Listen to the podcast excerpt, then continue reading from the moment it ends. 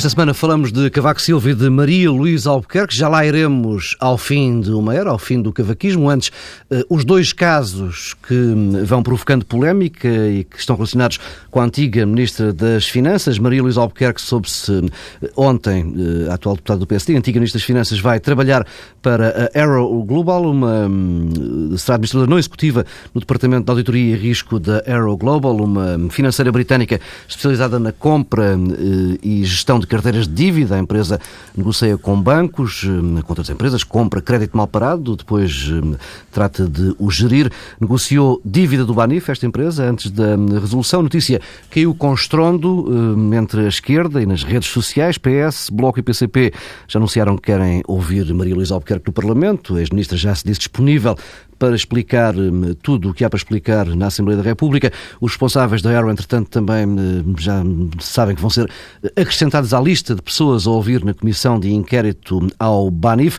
Começamos, hum, Pedro da Silva e Pedro Marcos Lopes, por este caso. Há um outro a seguir que tem a ver com os swaps. Antes de mais, Maria Luís devia ou não devia ter aceito este trabalho? Pedro da Silva.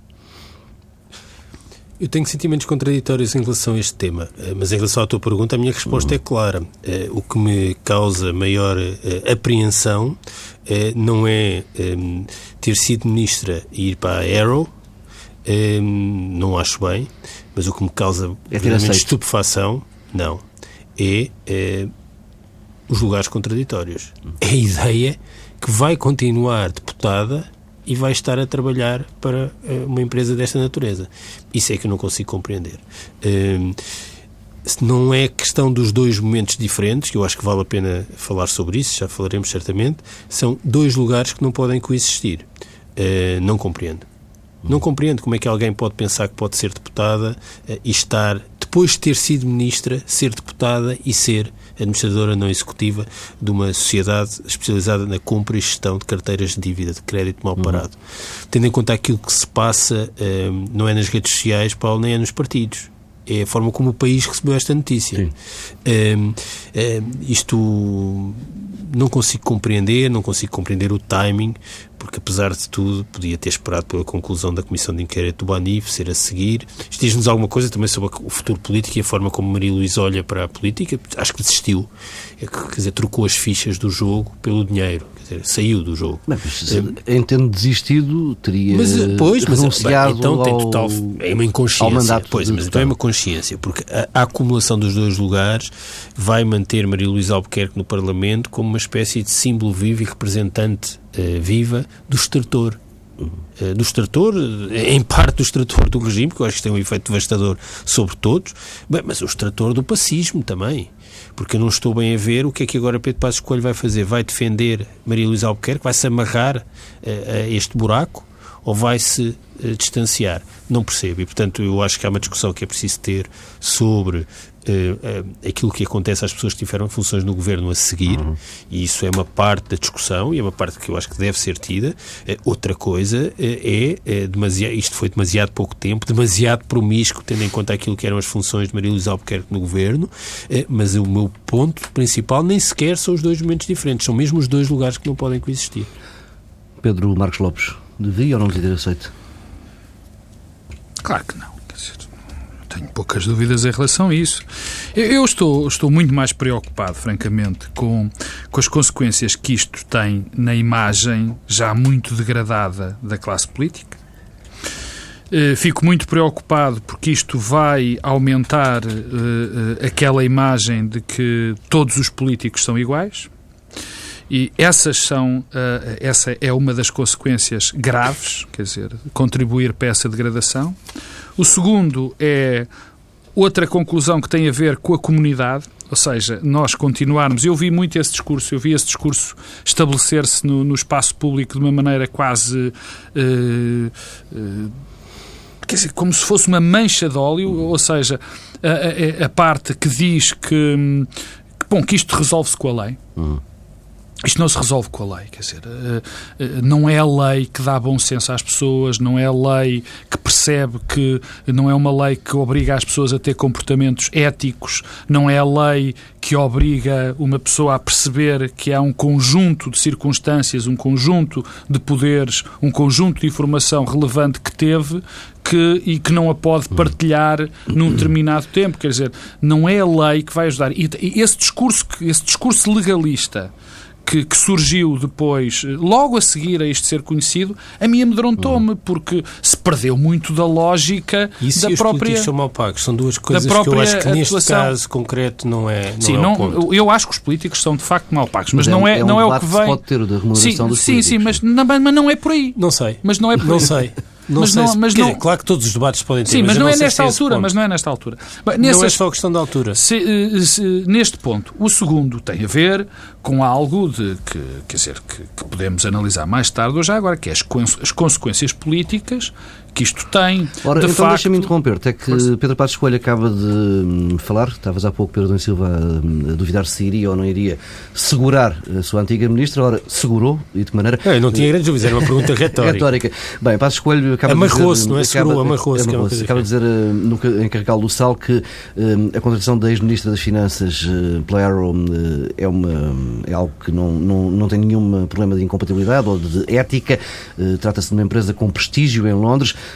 Passos Coelho diz que não devem ser criados casos onde não existe nenhum problema de incompatibilidade nem nenhum problema de ética e que esta questão está a ser usada para fazer chincana política e que devia haver limites para, para estas coisas. São palavras de. Quais coisas? Passos... A incompatibilidade ou a chicana política? A chicana então, política. Podemos regular eu. a chicana política. e Passos Coelho acrescenta ainda que julga que Maria Luís Albuquerque deve sentir-se orgulhosa do valor dela e de, de um valor de, que, que tem de ser reconhecido por uma empresa importante que atua no mercado externo e que normalmente só recruta gente com prestígio e com valor. Pedro, Ora, eu não tenho dúvidas. Marcos eu, Lopes, podes eu, continuar. Eu, muito provavelmente, e caso isso que eu queria dizer a seguir, já vou às consequências políticas, eu não tenho dúvidas que a Arrow fez um, está a ter uma, uma, uma, uma boa política de contratação. Vejamos, se há alguém particularmente devido ao período que passamos, os últimos 4, 5 anos, se há alguém que conhece o sistema financeiro, se há alguém que conhece os bancos, e mais do que tudo, e para estas empresas isso é fundamental, e até conheço relativamente bem este setor, se há pessoa que conhece a qualidade das carteiras de crédito, é a doutora Maria Luísa Albuquerque. E conhece porquê? Conhece porque foi Ministra das Finanças. E a Arrow, contra... indo um bocadinho ao, ao cerne da, da questão, a Arrow contrata a, a, a doutora Maria Luís não é pelo facto de ela ter sido uma boa diretora financeira da Refer, não é pelo facto de ter... Mas fa... não foi aí que também assinou os swaps? Não sei. Mas isso é outro assunto. não, não, Sim, é a mesma pessoa. Eh, eh, não foi pelo facto de ser a coordenadora do Núcleo de Emissões e Mercados no Instituto de Gestão da Tesouraria do Crédito Público. Quer dizer, o, a Arrow contrata a doutora Maria Luísa Albuquerque por algo que ela se devia proteger e devia proteger uh, uh, o, o, o, o, bem público, digamos assim, durante bastante tempo. Quer dizer, ela é contratada porque conhece algo a que só teve acesso e teve acesso privilegiado porque foi Ministra das Finanças. Hum. Não rigorosamente nada. E, e repare, e agora, peço desculpa, Pedro, mas já te passo uh, a bola das consequências políticas.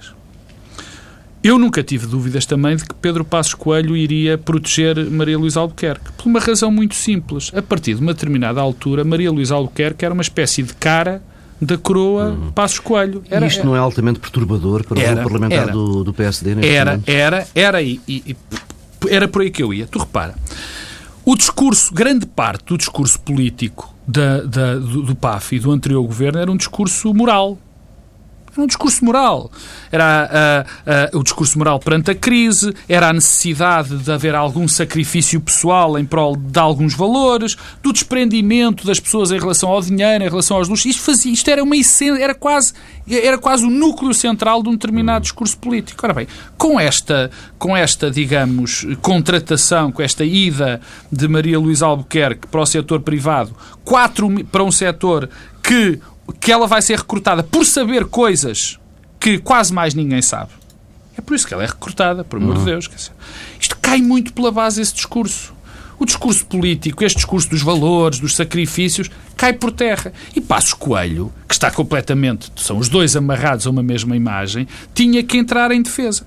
Não é surpreendente também não é surpreendente que haja tanto, tanto desconforto, que haja tanto desconforto em relação de muita gente do PSD em relação a esta situação. E Passos Coelho faz isso e tem este discurso agora vincadamente de apoio a, a Maria Luísa Albuquerque, porque também percebe que a, a questão que, que o, o, que se levanta hum. é que não só é uma questão externa, eu não sei onde é que vai a imagem neste momento e, Maria Luísa Albuquerque era uma figura central, como é que fica a imagem do PSD face ah, deste PSD face à opinião pública e, sobretudo, o que se passa dentro do PSD em relação a isto. E também é esse o discurso que Pedro Passos Coelho quer aplacar. Pedro Adão Silva, tivemos nos últimos anos, durante a última legislatura, várias tentativas para alterar eh, um artigo específico do regime jurídico das incompatibilidades dos altos cargos, eh, dos detentores de altos cargos políticos e e de, e de altos cargos da administração pública.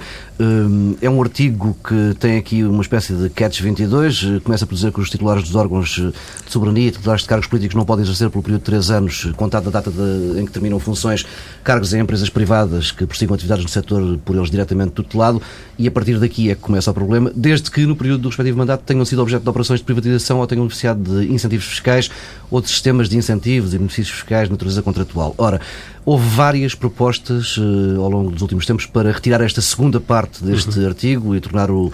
Uh, toda esta, todo este regime de incompatibilidades mais claro uh, e mais restritivo, achas que deverá ser esse o caminho? Eu não acho que isso seja o mais relevante, sinceramente. É, é, não acho que o ponto é, não é a lei. Quer dizer, a ética republicana, nestes casos, não é a lei. Hum. É, é mas toda a gente está a escudar neste pois, momento. Mas eu acho que é um erro, desculpa lá, Pedro.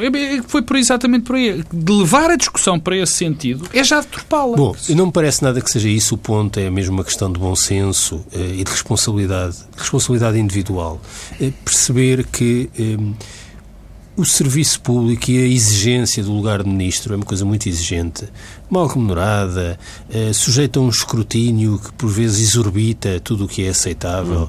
Hum. Eh, mas, eh, e há um problema com a pressão para acabar com as subvenções, nós precisamos atrair os melhores, mas acabamos com as subvenções, eh, crise de confiança na política e nos políticos. Os políticos são mal pagos, é verdade, mas os salários dos portugueses são muito baixos. E tendo em conta aquilo que se passou nos últimos anos, a responsabilidade da política é mesmo dar o exemplo. Hum. Porque, senão, é um efeito devastador. Eu, eu, não sei o que é que passa pela cabeça de alguém que foi ministro até há quatro meses das Finanças, que é uma área particularmente sensível e complexa, que podia passar para uma empresa desta natureza, que não parece também seja uma empresa particularmente eh, eh, conhecida, prestigiada eh, no estrangeiro e que isto não tem consequências, não tem um efeito devastador sobre a uhum. imagem do conjunto da classe política. Eh, porquê? Eh, porque eh, neste momento o problema já é de tal magnitude que não vai, não se resolve e não vai lá com alterações legislativas, vai mesmo com um comportamento exemplar. Hum, é sempre difícil pedirmos comportamentos exemplares dos outros, é por isso que eu tenho também sentimentos contraditórios em relação a isto. E eu percebo e sou sensível ao argumento que, bom, alguém que tem responsabilidades políticas fica hum, como que não podendo fazer mais nada depois de ter sido Ministro ou Secretário uhum. de Estado, eh, a não ser regressar à sua profissão de origem, que até pode ser incompatível com o ter sido Ministro ou Secretário de Estado depois. Bom, eh, mas é por isso também que eh, eu espero que muitas das pessoas que têm funções e responsabilidades políticas eh, assumam os lugares por gosto pela política, por serviço público, porque a política nunca será competitiva do ponto de vista material. Hum. Nunca. Sim, mas há limites. É, mas nunca será competitiva. E os limites são os limites materiais também do contexto e da conjuntura económica e social. Agora, o que a política não pode é ser um estágio. A política não pode ser um estágio não pode ser um estágio para alguém que, como o Pedro Marcos Lopes dizia, era diretora financeira da RFR e que depois chega à Ministra eh, das Finanças e que a seguir acha que tem uma carreira eh, deslumbrante internacional. Eh, e que com isso perde também a noção daquilo que está a fazer, não a si, porque isso, convenhamos, não me, não me, não me interessa muito o tema Maria Luísa Albuquerque. Isso é um problema de Maria Luísa Albuquerque. Pelos vistos, Pedro Passos Coelho quer se amarrar a isso. É o efeito que isto tem eh, sobre o conjunto da classe política. E se o ex-primeiro-ministro acha que isto é uma coisa de chicana política, eu acho que tem mesmo um problema. Porque isto é daqueles e, e acontecimentos que têm um efeito de mudança e de viragem. Todas as pessoas notam. E todas as pessoas percebem. E, em parte, até por más razões, porque há uma predisposição para achar que os políticos são todos uns malandros que capturaram o interesse público, também por isso a responsabilidade é acrescida. Isto era nitidamente um algo que passava. Desculpa, isto era nitidamente uma coisa, e eu, eu nesse aspecto concordo com o Pedro. Isto era nitidamente algo que aqui há 15, 20 anos passaria perfeitamente em claro. Não, não era um assunto que se tornasse relevante para peço desculpa, na, na discussão pública. De, Deixa-me deixa só, uh, só ir um bocadinho atrás no que diz respeito a, há, uma frase, a uma contradição na, entre as duas declarações da Arrow, a contradição aparente na Arrow e da, e da declaração da doutora Maria Luís. É que enquanto a doutora Maria Luís diz que vai, enfim, que não vai ser um, o aproveitamento, eventual aproveitamento político por parte da oposição é algo que não pode ser feito, eu também acho, o, o, o, grande problema não vai ser propriamente para a oposição, vai ser muito mais para o partido de que ela é militante, mas a contradição é, é clara, até nos próprios termos, porque enquanto Maria Luís diz que, enfim, não vai ter cargos executivos, é por causa das suas competências técnicas, a, a Arrow é bastante explícita. É por causa do. Porque, aliás, a doutora Maria Luísa diz, fala de, de, de, daquilo que ela sabe sobre a maneira como a Europa está organizada em termos de financeiros, uhum. Eh, toda a, a, macroeconomia, e depois o, o, o, o comunicado da Arrow diz que é pelo seu conhecimento de facto. Eh, do mercado, dívida, mercado, e da gestão dívida, da dívida, quer dizer, e, e, tudo isto, isto, isto gera uma, um constrangimento. E há a parte que eu não falei, que o Pedro falou e já agora eu queria, queria tocar, que é a, eh, a, eh, a presença da, da doutora Maria Luís. Eu, eu ouvi alguns argumentos sobre a sua presença ou não a sua não presença. Eu presença também não presença onde? Do Parlamento, ah. ela continuar ou não ah, tá continuar no Parlamento. Quer dizer, eu, eu também fico particularmente enfim, surpreendido por a, pela senhora querer continuar hum. no Parlamento. Eu ouvi um deputado do, do, Partido Socialista, já não me recordo quem, a dar um exemplo que eu acho feliz, quer dizer, a Arrow trabalha num setor do crédito, do crédito mal parado. Há propostas de lei no Parlamento, de facto, que podem afetar de uma maneira clara e muito violenta o valor das carteiras de crédito uhum para essa empresa Apparel. Basta que, por exemplo, aquela proposta do Bloco de Esquerda de que não se pode tirar uma casa a uma pessoa se ela entrar em incumprimento, isso afeta, quer dizer, isso tem um efeito avassalador sobre uma carteira de, sobre uma carteira de crédito hipotecário. Quer dizer, dir-me-ão, e esse também é um bom argumento, dir-me-ão, bom, há muitos deputados que estão ligados a setores e que exercem funções no Parlamento sobretudo advogados. É verdade. Uh, vamos ao outro tema e rapidamente a questão dos 1.800 milhões que o Estado vai ter de pagar ao eh, Santander a propósito da suspensão de contratos swap com empresas de transportes de Lisboa e do Porto.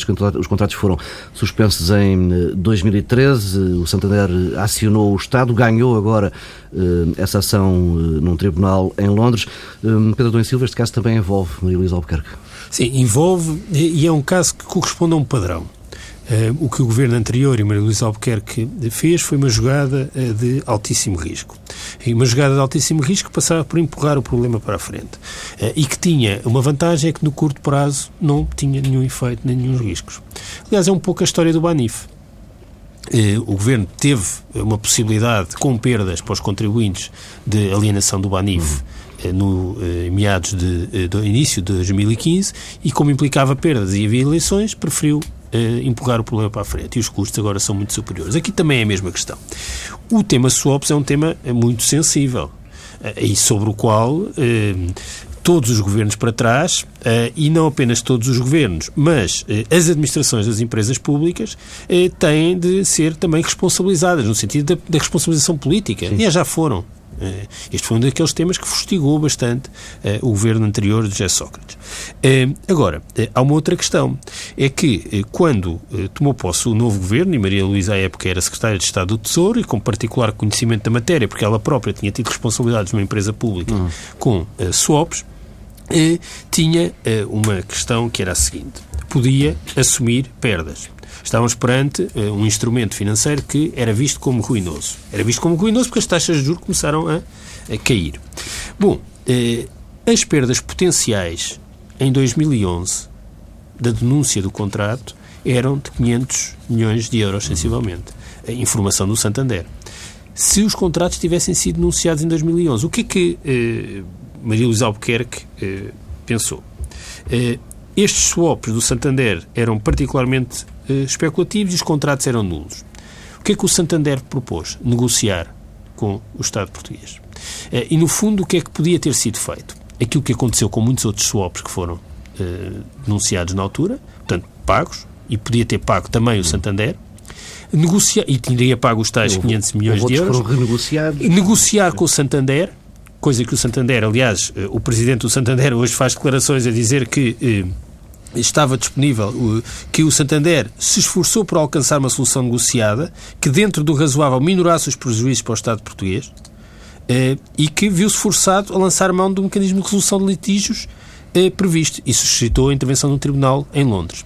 Portanto, E podia até, ter deixa-me negociado... fazer um parênteses, até te posso dizer mais, até te posso dizer que o Santander ofereceu uma linha de crédito ao governo em função do pagamento, em função desta, deste problema dos swaps, para que não fosse, para que não tivesse de ir a tribunal. Pronto. Isso é algo que... podia eh, ter tentado, podia ter denunciado, coisa que fez, mas podia ter denunciado e tentado que os tribunais competentes para dirimir o conflito fossem os portugueses. Eh, não sei se seriam, não sou jurista, mas a verdade. Normalmente, quando está escrito no contrato que a sede de resolução de conflitos é. Mas A, o governo não, pode ser tentou. Mas o governo nem sequer tentou. Sim, mas era, isso é a portanto, assinatura do eh, contrato, Pedro, não é depois. Bom, mas a verdade é que todos os outros cenários que não aquele que foi seguido eram menos maus. Só que, no curto prazo, os outros cenários tinham custos para o governo. No médio prazo, tinham para o governo que viesse a seguir. Eh, Eu, aliás, em relação a estes episódios, pergunto-me todo. bem, e então, e se o PSD estivesse no governo agora, como é que era? Como é que estas notícias todas que temos tido sobre o Banif, sobre, sobre agora esta. esta Este decisão- acontecimento não esta- havia, porque a doutora Maria Luz Albuquerque não iria para, a- para- não iria para a Arrow. Não, sou da Aero. Não, não, mas, não, mas não estou a falar da Aero. Sim, bem, tá bem. nunca fiando. Eh, nunca fiando. Eh, e, portanto, eh, o Governo jogou uma jogada de risco na altura e agora quem paga eh, somos todos nós. Mas isso não é diferente do Banif, não é diferente do BES, quer dizer, eh, é um sem número de casos iguais. Pedro Marcos Lopes. Não, eu não tenho muito a dizer sobre esse Pessoal. caso. A única, a única, o único ponto que me parece claro eh, eh, e, e- e não contestável, aliás, acho dois, aliás. O primeiro é que a responsabilidade das swaps está muito longe, está muito longe de ser do antigo governo. Eh, tem a ver com um conjunto de más decisões de- das administrações das empresas públicas, mas não só. Não só foram muitas delas decisões dos administradores das empresas públicas forçados pela subcapitalização de muitas dessas empresas. Ou seja, muito, hou- houve uma, quase um forçar essas administrações dessas empresas públicas, da Carris, da Refer, imp- eh, e empresas Para manter as empresas em funcionamento Exa- tinham que ter dinheiro. não é? Ora bem, exatamente. E que, exatamente. E que eram sistematicamente subcapitalizadas, eram empresas que se, em determinada altura ficavam desesperadas porque corriam o risco de fechar, o governo, os governos, os vários governos desprezavam esse, esse- essas suas necessidades e, e essas empresas eram forçadas a ir para, para, para soluções de elevadíssimo risco como, como estas. Portanto, eu não culpo apenas, ou não culpo essencialmente, eh, as administrações eh, e esses gestores públicos, culpo muito dos governos, porque eh, essas decisões são consequência de, de, de más decisões, ou decisões, pelo menos, eh, do- dos governos. Esse é no primeiro ponto, e, portanto, não, não os penalizo tanto. E o segundo, que me parece também claro, é que é bom que, que- que nós que tenhamos consciência disto havia outras operações de swaps com outros bancos, essas foram negociadas, essas foram tratadas, e neste caso concreto, no Santander, não sei porquê, o Estado recusou-se a negociar ou não gostou das condições, porque aquilo era um determinado valor e, e algo se ia resolver para a frente. E de facto, não quis negociar. E de facto, o Santander fez um esforço para que houvesse essa negociação e essa não aconteceu. E aqui está a consequência, quer dizer, portanto, são dois níveis diferentes. É este que se tem, de facto, que responsabilizar o antigo governo e, sobretudo, Maria Luísa Albuquerque, diretamente, mas não nos podemos esquecer que este tipo de, de, eh, situação que se tornou terrível com os swaps e que ninguém estava à espera, porque ninguém estava à espera que as taxas de juro baixassem desta maneira em vez de subir, uhum. não é?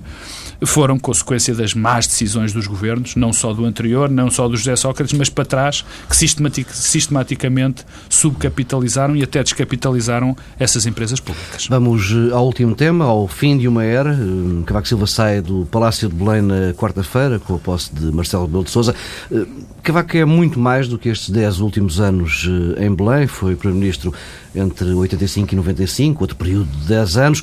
Foi eleito por quatro vezes com votações acima dos 50%. Chega ainda assim ao final destes dois mandatos em Belém com uh, níveis de popularidade, chega como nenhum outro presidente chegou, uh, com níveis de popularidade historicamente baixos. Que político é este que sai na próxima semana da primeira linha da política portuguesa, Pedro Nem Silva?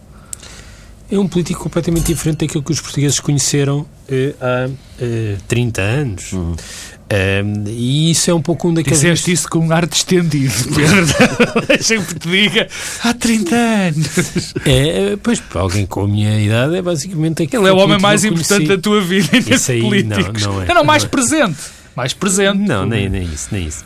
É, mas é um, é, um, é um mistério, porque é que alguém que teve os melhores resultados eleitorais que o país conheceu é, termina eh, uma carreira com níveis de popularidade extremamente baixos depois de ocupar é, um lugar que é muito propício a alargar a popularidade. Uhum. Isto é um mistério. E eu acho que é um mistério, em parte, porque Cavaco foi vítima do seu próprio sucesso. Cavaco Silva, nos anos 80, era um espelho político da maioria eh, política do país. Uh, conservador nos costumes, defensor da iniciativa privada, defensor das funções sociais do Estado, uh, desconfiado por natureza, nem particularmente entusiasta da, exuberância da democracia, uhum. nem particularmente com uma repugnância excessiva face eh, eh, ao Estado Novo, com distância face à política partidária e, portanto, um país que cria estabilidade, estabilidade na economia, estabilidade no Estado, estabilidade na política, encontrou ali um protagonista para isso mesmo. O problema é que o país começou a alterar-se e alterou-se também por causa dos governos de Cavaco a Europa levou ao desenvolvimento das infraestruturas, todos nós, de repente, passámos a ter padrões de consumo com os quais nunca sonhámos, todos, não, não é que não o conjunto do país, eh, e depois, eh, eh, o que é que aconteceu? No fim do cavaquismo, nós já começámos a ter os problemas que temos hoje televisões privadas, rádios privadas, a TSF, um, o maior escrutínio público da atividade política, a pequena, a média e a grande corrupção. Um, o colapso do capitalismo popular, que é uma coisa muito importante para explicar também o declínio de Cavaco Silva, que implicou uma grande transferência de recursos e de rendimentos uhum. eh, da maior parte da população para alguns grupos económicos. Eh, e depois Cavaco Silva ainda volta como presidente eh, por força de um aspecto em particular, que foi a, a, forma como conseguiu cultivar a imagem de que não era não político. Uhum. E eu acho que é isso que explica depois o que se passou. Porque eh, o país mudou, já não está disponível para um conservador nos costumes como estava há 20 anos. Já ninguém eh, adere eh, àquilo. Eh, o próprio perfil e os traços de caráter e de personalidade funcionam como Primeiro-Ministro, funcionam como Executivo, terão funcionado ontem no Conselho de Ministros, mas não funcionam no espaço de Belém, como aliás Marcelo Rebelo de Sousa encarregar-se-á de demonstrar. Eh, e, portanto, o que aconteceu é que o, o tempo novo o tempo novo do país do século XXI já não é o tempo de Cavaco. E eu acho que há aqui duas coisas decisivas e que são particularmente marcantes para Cavaco Silva. É que alguém que constrói uma imagem como sendo não político, eh, impoluto, eh, um homem comum, é muito mais afetado quando passa a ser visto como alguém que não é assim. Hum. Aquela declaração das pensões de não, não chegava para viver. Fatal, é? Foi fatal, como o caso BPN foi fatal. Porque a expectativa que os portugueses tinham em relação a Cavaco Silva era diferente daquela que tinham em relação aos outros políticos. Ou seja, o que viram foi, afinal, ele é tal e qual como os outros.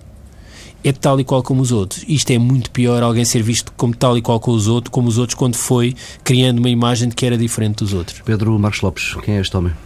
Este político? Eu tendo a concordar que, eh, que há muitas. Há, há, uma, há uma, uma tendência que diz que eh, Cavaco foi um como Primeiro-Ministro, Cavaco foi outro como Presidente da República. Isto para, para, para pretenderem, enfim, desculpabilizá-lo de algumas coisas como Presidente da República. Eu tendo a achar que Cavaco Silva foi exatamente o mesmo como Primeiro-Ministro que foi uhum. como Presidente da República. E foi provavelmente, e é provavelmente por causa disso, que foi tão mau Presidente da República, porque não percebeu, não percebeu a, a tarefa. Mas eu acho que, que, que a herança de, a herança de, de Cavaco e, e, a, e, o traço definidor que ele, que ele deixou na política em Portugal transcende muito os cargos que, que exerceu. Muito, transcende muito os cargos que exerceu. Primeiro é preciso dizer que ele é o político mais importante dos últimos enfim, 35 anos, uhum. ou pelo menos o político que mais tempo teve no poder e que mais poder exerceu na nossa democracia. Depois, porque há uma explicação para que ele tenha ganho tantas eleições, e, e, tanto como Primeiro-Ministro como Presidente da República. É, é, muito curioso, há sempre uma piada que nós dizemos, é Cavaco Silva ganha todas as eleições e ninguém votou nele. Não, mas isso sempre... não é verdade. não, não, agora já não é, agora já não é, verdade. Mas foi durante muito tempo. Foi mas foi durante muito tempo. Eu acho que ele era uma imagem muito forte do que, do que era o país. Eu acho que ele, uh, um, ele enfim, consolidava nele uh, uh, um determinado Portugal que foi diluindo. O Pedro tem razão quando diz que o progresso que ele próprio ajudou a gerar, uh, o, o, progresso que se foi dando, a questão das infraestruturas, a questão da privatização de largos setores da economia, uh, esse progresso acabou por o matar privatização da comunicação social. A privatização da comunicação social foi básica, acabou por matar aquela imagem, porque aquela imagem, a imagem da austeridade, a imagem de seriedade, a imagem de não político é algo que é muito sustentável, é algo que é sustentável se não houver muito escrutínio, uhum. se não houver muito debate à volta da figura. Ora bem, o debate que faltou, quer dizer, Cavaco Silva foi muito mais escrutinado num cargo que tem muito menos importância, de facto, na política real como Presidente da República do que foi, do que foi escrutinado como Primeiro-Ministro. Se nós virmos o, o que foi. mudou muito, não, é? não havia, havia. Aliás, houve até uma percepção muito interessante. O Independente fez de Cavaco Silva o bombo da festa. Era o único, foi o que percebeu que de facto estava ali uma mina. E os mesmos defeitos que o Independente dava, eh, eh, portanto, eh, que dizia que Cavaco Silva tinha, são os mesmos que tem hoje. É quase, é quase, é, é, é, muito engraçado perceber isso. Agora, é alguém que, que nós vamos ainda, ao contrário do que se pensa, porque toda a gente está a fazer uma espécie de, de, de, de exéquias eh, politicamente fúnebres em termos uhum. políticos, mas eu estou convencido que é alguém que vai ficar muito presente e ainda vai ter um papel eh, bastante importante no futuro da política portuguesa. Por onde é que pensas que pode passar esse papel? Desde logo porque há um partido que se está a redefinir é um partido que vai ter uma grande ebulição, não, não propriamente já, mas daqui a um, dois anos, que é o PST, onde, o, onde Cavaco Silva, apesar de ser uma pessoa que suscita amores-ódios... Ainda mantém muita influência. Ainda mantém muita influência. É algo que suscita amor-ódio, quer dizer, é algo... Eu, eu, eh, todos nós sabemos que, que, que, que, os principais dirigentes do PSD dizem sempre, bom, eu, nós sabemos que ele não gosta muito de nós, mas nós temos que gostar dele. É um, é um clássico dentro do Sim. Partido Social Democrata, não é? Mas eu acho que ele pode ter uma influência e provavelmente vai ter, porque o partido vai, vai sofrer grandes transformações e ele, quer se queira, quer não, é a pessoa mais importante politicamente que alguma vez o PSD teve, de longe. De longe, não há ninguém sequer que se compare ao, ao papel que ele exerceu dentro do PSD e quando há uma um, quando há quando há indefinição nos caminhos quando há problemas em redefinições ideológicas, são sempre as grandes figuras que ajudam a mostrar um caminho. E eu acho que nesse aspecto ele ainda vai ter um papel a desempenhar. Bem, e fechamos por aqui esta edição de Bloco Central. Regressamos na próxima semana, à mesma hora, já com o Congresso do CDS-PP na nossa agenda, que há de decorrer entre sábado e domingo eh, em Gondomar. Bom fim de semana.